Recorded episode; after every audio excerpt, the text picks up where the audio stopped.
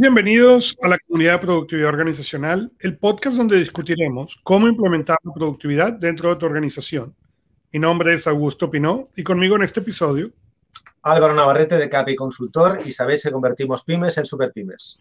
Y nosotros somos sus anfitriones de productividad organizacional y vamos a seguir conversando de 25 cosas que me enseñó la experiencia y vamos a conversar de el número 13 los pequeños cambios que generan grandes impactos. Y curiosamente, hablo aquí cuando en el 2011, con la intención de poderme concentrar más en el trabajo, decidí dejar de usar el laptop y convertir el iPad en mi máquina principal. No parecía un gran cambio, de hecho el iPad podía hacer casi todo, pero no, no todo. Y ese pequeño cambio me hizo evaluar una cantidad de cosas que yo hacía en automático en la PC, cosas que cargaba en la maleta simplemente porque tenía la PC, bueno, en aquel entonces dos PCs. So, pero muy interesante que este es el evento que estamos hablando el día que eh, al lado de mi máquina se está, se está actualizando el iPad nuevo, ¿no? porque así como esa iPad en el 2011 estaba llena de limitantes, hoy en día en 10 años después, esta iPad es probablemente más poderosa, va a ser probablemente el, ordenador más poderoso que yo he usado, ¿no? Y, y es en un plazo de 10 años, lo cual no es mucho.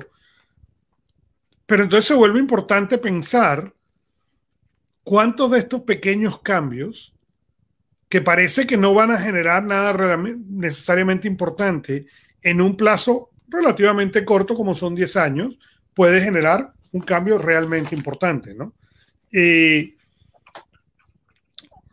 Álvaro conversaba en, otro episodio de mis 36 latas de Coca-Cola Light y, y, es interesante de vuelta porque mientras hablamos de esto, eh, justamente esta tarde yo tengo una reunión con un coach y que estamos haciendo la siguiente etapa de ese proceso, ¿no? O sea, así como ese proceso empezó hace 13 años, de ir de 400 libras a lo que 172 que estoy pensando en este momento, ahora viene la siguiente etapa, ¿no? Y la siguiente etapa, tengo la suerte de tener un coach con el que estoy trabajando, planeando ejercicio, alimentaciones, eh, estiramientos, etcétera. Pero no bajo la intención de ahora vamos a implementar un gran plan, sino mira todos los pequeños cambios que hemos hecho, mira todos los resultados que esos pequeños cambios han hecho y ahora viene la siguiente o el siguiente grupo de pequeños ajustes ¿okay? con la intención de poder seguir generando esos cambios. Ahora, ¿Cómo ves tú los cambios, Álvaro? ¿Los ves como una cosa que tiene que ser el gran cambio o tú crees en ese pequeño y consistente ajuste del cual yo hablo? Bueno, o sea, yo, bueno, o sea, como es un tema muy profundo, Augusto, digamos, dentro de mi humildad y mi ignorancia, yo pienso que lo que dicen los que saben de este tema, los psicólogos, los coaches, siempre insisten en que en la vida para hacer cambios fundamentales hay que trocear el elefante en trocitos pequeños, ¿no? Entonces yo entiendo que, digamos, yo con el tiempo he ido aprendiendo que aquellas personas que, digamos, que presumen mucho, que hablan mucho, digamos, eh, que tienen ese déficit de humildad son los que más difícilmente cambian. Por tanto, te diría que uno, seguro, sin duda, yo creo que hay que perseguir ese cambio del 1% poco a poco y, como decía el refrán, digo, vísteme despacio que tengo prisa, ¿no? O sea, digamos que, en la vida, cuando uno mayor se hace, más experto se convierte, más piensa lo que hace, más serenidad obtienes y, digamos, mm, o sea, intentas cambiar menos cosas, pero si quieres hacerlo con mayor profundidad, hay que ir ajustando el calibre del cuchillo a la, digamos, a la pieza que quieres cortar. Por tanto, yo sí o sí creo que, digamos, los pequeños cambios son efectivamente los más poderosos que, existen en la vida, ¿no? O sea, yo creo que eso, o sea, poca gente que, yo considero inteligente tiene hoy ánimo de cuestionar esa premisa, ¿no? Por tanto, para mí el punto más, más que ese es cómo lo haces tú, por ejemplo, Augusto, para conseguir, por una parte, priorizar en qué cambiar y digamos, y luego qué, digamos, qué hábitos incorporas a tu vida cotidiana para intentar que esos cambios, siendo poquito a poco, pues sean realmente sostenibles en el tiempo y se conviertan en rutinas, que es donde yo creo que, la gente realmente se pierde, ¿no? Digamos, que, no sea el, efecto, creo que es el, el 19 de enero, creo que los americanos llaman el Losers Day, que, digamos, ese efecto 19 de enero que, no, que nos pasa siempre y que al final perdemos de vista el horizonte de, lo, de, aquello por lo que queríamos transformar nuestra vida. Y un poco me remontaría a un episodio que hicimos hace un tiempo muy interesante, que era cambio contra transformación. ¿no? Entonces yo entiendo que para poder transformar en profundidad tu ser, tu parte íntima, pues yo entiendo que hay que cambiar poquito a poco las cosas. ¿no? Y, y si te parece, tú me explicas eso primero y luego te explico yo lo que hago. Bien, ¿cómo desde el punto de vista de, esa transformación y de ese cambio, eh, uno de los grandes problemas es que tenemos la idea, pensamos en el cambio, pero como tú dices, llega el 19 de enero y ya se nos olvidó. ¿Por qué? Y hay dos razones, yo he encontrado dos razones, ¿no? Una es porque tenemos la idea, pero no, no, no identificamos cuáles son los puntos de resistencia, ¿ok? Y necesitas ambos. Tienes que poder identificar, ok, yo quiero cambiar, yo quiero perder el peso, ok, pero ¿cuáles son los puntos de resistencia? Yo no tengo, yo al día de hoy todavía no tengo lo que yo, lo llamo la madurez suficiente para que me pongan un pastel, un, un, pastel, una torta de chocolate enfrente y yo no me la pueda comer. yo tampoco, ¿eh? reconozco. Pero entonces, ¿cuál es la solución? Muy bien, si esa es la de, entonces lo que tengo que hacer es eliminar la posibilidad de comprar torta de chocolate. Entonces ya no hay tentación. Pero tienes que tener esos dos elementos, ¿no? Y lo otro es cada cuánto revisa ese objetivo. En mi caso, yo reviso, no son muchos, ¿okay? pero todas las mañanas, ¿okay? yo reviso cuáles son esos objetivos, dónde estoy con respecto a ese, a ese objetivo. Y al final del día lo vuelvo a revisar. ¿Por qué? Porque esa doble calibración me permite seguir mucho más consistente que el que, el que calibra el 31 de diciembre, ¿verdad? Y vuelve a tratar de calibrar otra vez el 31 de diciembre del año siguiente. Entonces, yo,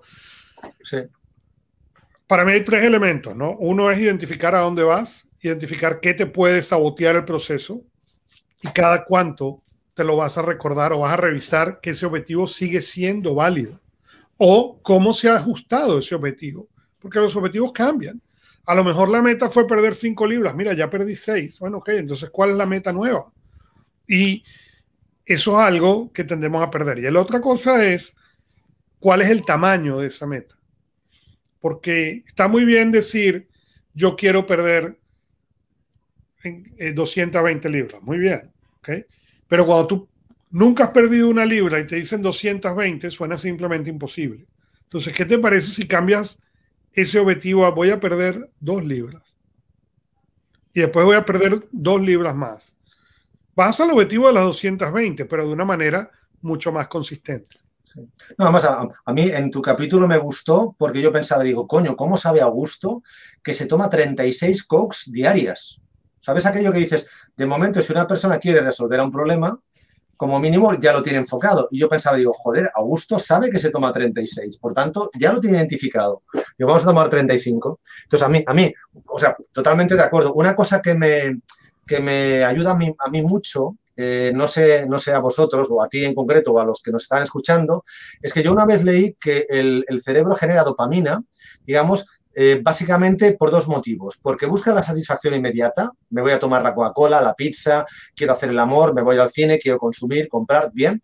O bien, digamos, eh, eh, si tú quieres engañarlo, le dices al cerebro, digamos, en quién te quieres convertir. Por tanto, ese futuro, que es mucho más complejo de, de, conseguirse, lo engañas diciendo, bueno, pues yo si quiero me visualizo con 10 kilos menos, entiendo que me he de tomar dos, dos Coca-Colas menos y he de transformarme. Entonces generas la misma dopamina, pero como el cerebro entiende que esa satisfacción es más a medio largo plazo, digamos, consigues, eh, digamos, eh, eh, estando, digamos, consigues estar motivado, pero como tú bien dices, para, para poder estar motivado a medio largo plazo, le tienes que dar una sensación de sentido mucho más fuerte a tu propósito que es donde yo entiendo que fallamos. Si buscamos objetivos que no son realistas, que son inalcanzables, eh, eh, entiendo que al final te engañas a ti mismo y es cuando, digamos, incumples las promesas, ¿no? O, ese fracaso, ¿no? Así es. yo, tengo aquí, bueno, me, me, he apuntado aquí una serie de cuatro cosas que a mí me van bien y, las quería compartir. Yo, por ejemplo, me he puesto, empieza por reservar cada semana al menos una hora para reflexionar en silencio. Si no pensamos dónde queremos estar, difícilmente tú puedes decidir pasar de Coke a Sprite o de Sprite a agua, ¿no? Luego, proponte objetivos que solo seas capaz de cambiar tú sin depender de los demás. Digamos, yo conozco muchos empresarios, y yo me incluyo entre ellos, porque decidimos en su vida hablar solo, solo de aquellos problemas que, eh, digamos, en los que no puedes, en los que tú puedes cambiar. Yo puedo tomar una posición o una opinión con respecto a la guerra de Israel y Palestina, pero yo no pierdo tres segundos hablando de este tema, porque no voy a poder cambiar. Por tanto, digo, ¿para qué sentido tiene perder el tiempo? Luego, por ejemplo, si ya tienes objetivos que, que, puedes cambiar, imponte métricas de avance. El ser humano se engaña porque, bueno, yo quizás como tengo una empresa que se llama KPI, pues suena un poco mal que lo diga, ¿no? Pero digamos, si uno no mide pasar de 36 a 35, pasar de 400 libras a 399, claro, ya se engaña, o sea, no tienes propósito. Entonces, yo cuando un cliente lo veo convencido es porque tiene un presupuesto, tiene claro un proyecto y ya lo que falta es decidir cómo abordamos el problema, pero tiene ya, digamos, tiene sus métricas de avance, tiene sus tiempos, tiene una, una visión de lo que quiere, ¿no? Y luego yo, yo siempre pienso, haz un plan de mejora para mejorar tan solo un 1% al mes digamos, si uno pretende, digo, al, mes son 12%. Yo una cosa que utilizo mucho, no sé si se verá, yo me suelo poner unas, unas pulseras de cuero que utilizaba San Agustín como cinturón. Es una pulserita, entonces yo me, impongo el hábito de eh, cumplir, un, o sea, mejorar un hábito cada mes. Normalmente consigo solo cuatro al año, ¿eh? Si, no lo consigo, la tiro y si lo consigo, me la guardo y la utilizo de, guía de libro. Y solo consigo cuatro al año. ¿eh? Y tengo amigos que consiguen siete. Y entonces, digo, hábitos que para mí son importantes, ¿no? Y luego, por último, eh, claro, uno de los errores, y te quería pedir también opinión a ti, es que vivimos en un mundo que nos obliga a compararnos con Bill Gates y con, y con las hermanas Kardashian. Dios, yo solo soy Álvaro Navarrete, entonces yo entiendo que si uno se compara contra uno mismo y ve que va mejorando un 1% de aquellas cosas que él tiene y lo reconocen los demás, jolines, esto te da una motivación adicional que te llena mucho más que intentar perseguir quimeras porque Jeff Bezos solo hay uno en el mundo y Elon Musk hay uno en el mundo. Y, esto no es posible, ¿no? O sea, no busquemos apuntar al universo, porque entonces no llegas nunca, ¿no? Entonces me parece un poco eh, una guía sencillita que espero que os sirva y, también me encantaría compartir con las que nos escucháis o nos veis, pues digamos, qué hacéis vosotros para intentar acelerar este ciclo lo máximo posible, ¿no? Porque cada uno tiene sus trampitas, pero a mí lo que me interesa es cómo cada uno encuentra las suyas y cómo las alinea para hacer, un poco acelerar el, circuito este del, crecimiento, ¿no? Es, es, un poco el mensaje mío, ¿no? No, no, y eso es fantástico y de hecho yo lo único que quiero agregar con eso es para la gente que nos escucha, que piensa, claro, es muy fácil por la motivación. Hay una cita que yo leí hace muchos años que siempre, siempre se me quedó grabada de Zig Ziglar, que decía, la gente dice regularmente que la motivación no dura. Bueno, tampoco dura el baño y por eso tenemos que hacerlo a diario, ¿no? Y, y es cierto, o sea, la motivación no dura, no, no, el peso no dura. Si yo digo voy a, voy a hacer esto y, y no lo reviso, olvídalo. Pero si funciona si yo todos los días lo reviso y por eso yo siempre digo, yo reviso mis objetivos en la mañana y en la noche. Esa calibración, ese doble baño, ok, funciona y, y funciona es del mismo modo como yo me baño, ¿no? O sea, entonces, como tú dices, sí, eso si no, si no tienes esas medidas y cómo vas a hacer y cómo vas a chequear y cómo vas a chequear el progreso, no, probablemente, como tú dices, no es un, no es un objetivo real, ¿no? Claro. Totalmente. Y luego el cerebro es, es, un animal perezoso. O sea, yo creo que la, la, mejor forma de hackear al cerebro es con hábitos y rutinas ganadoras sin convertirnos en robots. Pero digamos, la pereza es invencible. El, cerebro no quiere trabajar, solo quiere holgazanear y estar en el sofá. Entonces, digamos, contra eso lo mejor es imponerse buenas rutinas y buenos hábitos y funcionar en piloto automático para que el cuerpo funcione de la forma más automática posible y, y un poco es lo que yo intento eh, compartir, ¿no? Pero sí.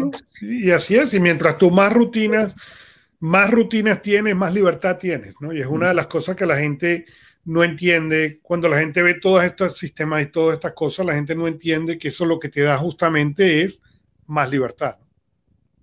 Correcto. Pero yo si tuviese que concluir, Augusto, digamos, yo daría un 80% del peso al sentido y al propósito, la parte estratégica, y un 20% a esas rutinas, porque digamos, al final lo que mueve el cuerpo es, es digamos, esa, esa fuerza de voluntad, levantarse cada mañana con un propósito y feliz, ¿no? Digamos, el, valorar lo que uno tiene y, ser fuerte ahí, ¿no? O por lo menos es lo que yo me funciona.